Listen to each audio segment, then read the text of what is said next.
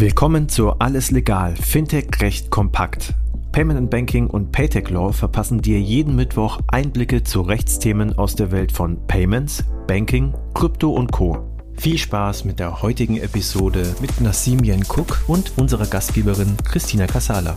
Alles legal, Fintech recht kompakt. Wieder mit Nassim Yen-Cook. Sie ist Partnerin der ernannten Rechtsanwaltsgesellschaft und berät nationale und internationale Bank- und Finanzdienstleistungsinstitute sowie Fintech-Unternehmen. Mit Nassim habe ich daher auch schon in den letzten drei Folgen eine wunderbare Gesprächspartnerin zum Thema Dora gehabt. Vier Buchstaben, die auf Deutsch heißen Verordnung über digitale Betriebsstabilität und im Englischen, Nassim, hast du es ad hoc, was es heißt? Und zwar die Digital Operational Resilience Act, die, die, die abgekürzt wird immer mit DORA. Mhm. Klingt sehr schön. Ist es denn auch eine schöne Verordnung? Du hattest erzählt, es basiert auf drei Säulen. Kannst du die noch einmal kurz darlegen? Klar, kann ich gerne machen. Also, die DORA adressiert insgesamt IT-Risiken vereinfacht dargestellt. Die, die drei Säulen aus meiner Perspektive, die die Dora abbildet, sind, das eine ist quasi, wie adressiere ich interne Risiken? Wie werden Drittrisiken adressiert, wenn ich mir zum Beispiel einen Auslagerungsdienstleister ins Haus hole und nicht nur vertraglich, das Institut muss vertraglich eine Regelung mit den Drittdienstleister treffen, das kennen wir ja schon, sondern gibt es da auch eine Aufsicht von gegenüber einzelnen technischen äh, Dienstleistern direkt. Und die dritte Säule ist eigentlich eher intern, also was heißt intern, ist jetzt nicht Anforderungen an das Institut, sondern das sind so Öffnungsklauseln und Konkretisierungsregelungen, die die Aufsicht berücksichtigen muss. Also wer hat eigentlich Aufsicht, wer darf denn was umsetzen, das ist das eine. Und auch ganz klar benennt, dass ganz, ganz viele Regelungen noch konkretisiert werden dürfen. Und da kommt wahrscheinlich noch einiges auf uns zu, weil es ganz viele Vorschriften geben wird, die ganz, ganz konkrete Anforderungen an die IT stellen werden. Also doch, weil du hattest ja auch dargelegt, im Grunde ist es ja auch ein Zusammenführen von vielen verschiedenen einzelnen Verordnungen und Richtlinien, die letztendlich über die letzten Jahre längst umgesetzt werden mussten. Ja, also ich glaube, es ist also nicht ein Zusammenführen, aber eine logische Konsequenz. Ich glaube, das ist äh, die richtige Beschreibung.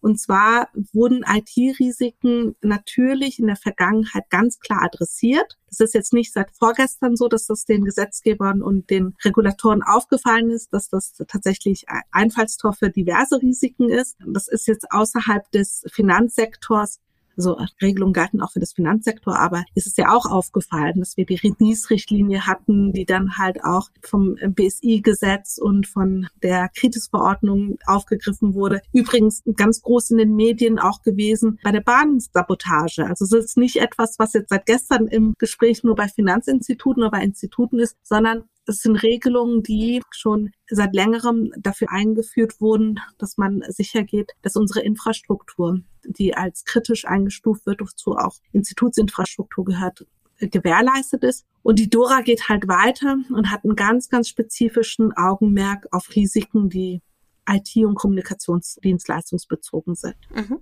Wann ist es denn soweit? Also ab wann ist die Dora gültig? Gute Frage. Also ich habe jetzt immer mal wieder auch in der Vergangenheit Veröffentlichungen zu der Dora gehabt und habe immer gesagt, in ein paar Monaten ist es soweit. Aber hat sich dann doch länger hingezogen. Also ich glaube, die Dora war Teil eines Pakets, was 2020 in Angriff genommen wurde. So wie der Zeitplan jetzt aussieht, soll Ende des Jahres die Dora beschlossen werden und Anfang nächsten Jahres wahrscheinlich in Kraft treten. Ab in Kraft treten haben nach dem derzeitigen Stand des Verordnungstextes die Institute 24 Monate Zeit, um die Anforderungen, die konkret festgelegt sind in der Dora, umzusetzen. Es gibt natürlich auch Anforderungen, die noch konkretisiert werden müssen durch weitere Rechtsakte, die gibt's halt noch nicht und solange es die nicht gibt, kann man die auch nicht umsetzen. Aber die, die Anforderungen, die schon formuliert sind, müssten innerhalb von 24 Monaten ab Inkrafttreten umgesetzt werden. Mhm. Und wenn jetzt die 24 Monate nicht ausreichen, was passiert dann? Gute Frage, Christina. Ich, ich habe tatsächlich, wird es Durchgriffskräfte der Verwaltungs-, also der Regulatoren geben. Ich habe jetzt keinen Überblick über dessen, was, äh, was, ob's Bußgeld, also was für Bußgeldtatbestände und welche Maßnahmen ergriffen werden. Ich glaube, wir sollten uns, dass doch noch eine Weile hin ist, glaube ich, dass die Institute auch genug Zeit haben, um die Umsetzung anzugehen. Sie sollten es halt nur nicht verschwitzen und zu spät anfangen. Der erste Schritt, der gemacht werden sollte, das war aber auch eine, eine Maßnahme, die bei der Umsetzung oder Novelle der MRIS, der ZIT und BRIT empfohlen wurde, ist erstmal durchzugehen und zu gucken, habe ich ein funktionierendes Risikomanagement? Habe ich IT-Risiken im Blick? Habe ich für jegliche Maßnahmen auch Wiederherstellungszeiten, Wiederherstellungsziele adressiert? Und habe ich mit meinen Drittdienstleistern adäquate Regelungen getroffen, damit das aus, die Auslagerung funktioniert. Bei den deutschen Instituten mache ich mir da gar nicht so viele Sorgen, weil viele der Regelungen, die bei der Dora drin sind, die sind halt auch schon eigentlich durch die MA-Risk und durch die BaFin-Verwaltungspraxis auch schon adressiert gewesen. Also da, da muss man schon noch was machen, aber der Grundstock ist gelegt.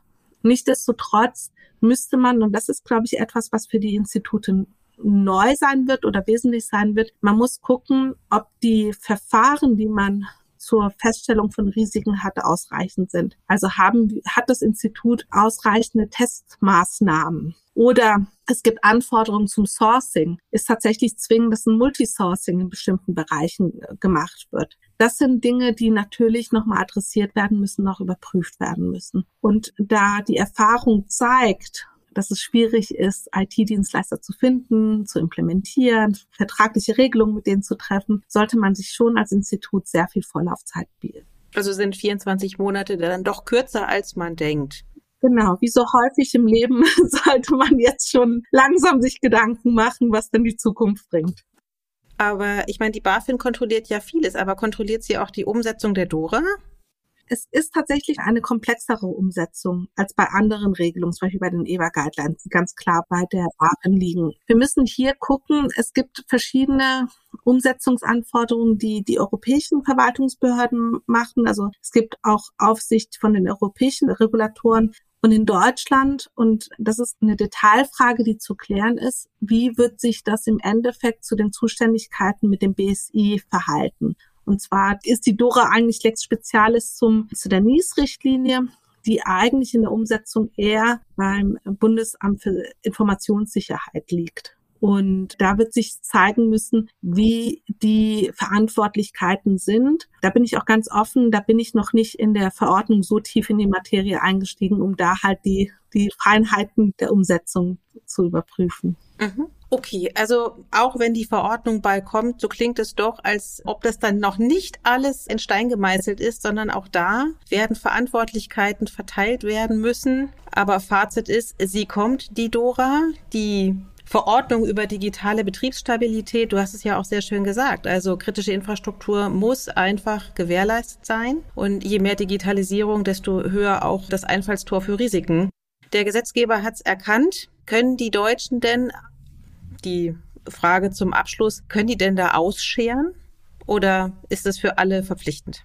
Also es ist eine Verordnung und äh, die gilt unmittelbar in allen Mitgliedstaaten. Klar, wenn die Verwaltungsbehörden das nicht umsetzen und nicht dem nicht folgen werden oder quasi die Anforderungen werden in Deutschland gelten. Also da, kann sich jetzt auch die Bundesregierung jetzt noch auf den Kopf stellen. Da passiert, also die Anforderungen werden gelten. Wir haben aber in der Vergangenheit natürlich gesehen, dass einzelne Staaten unterschiedliche strenge Ahndungen bei, bei, bei Nichtumsetzung von Verordnungen haben. Ja, also es gibt ja auch Verordnungen, die in der Vergangenheit von einzelnen Mitgliedstaaten, sagen wir mal, eher stiefmütterlich behandelt wurden. Ich glaube aber, das müssen wir jetzt in Deutschland, müssen wir uns da keine Gedanken machen, weil eigentlich sind wir immer die Musterschüler in Europa. Deswegen, bis auf einige Ausnahmen, aber im Großteil sind wir eher die Musterschüler. Okay, also vier Folgen lang über die Dora. Die Deutschen können machen, was sie wollen. Sie werden sich dran halten müssen. Unsere Bundesregierung stellt sich wegen vieler andere Dinge gerade auf den Kopf. Aber das wird es nicht sein. Wir werden sie oder wir erwarten sie Ende dieses Jahres. Umsetzung dann ab 23. Das ist schon bald. Deswegen ganz herzlichen Dank, Nassim, für die Einführung in die Dora und alles, was da mit verbunden ist. Vielen Dank. Danke dir. Bis zum nächsten Mal. Das war alles legal, Fintech recht kompakt für dieses Mal. Wir freuen uns, wenn ihr uns auf eurer Lieblings-Podcast-Plattform abonniert. Übrigens, wenn ihr noch tiefer in die Welt des Fintech-Rechts eintauchen wollt, dann abonniert unbedingt auch Paytech Talk, der Podcast von Payment Technology Law. Dort steigen unsere Experten noch deutlich tiefer in komplexe Materien ein. Viel Spaß dabei und bis zum nächsten Mal bei Alles Legal, Fintech Recht kompakt.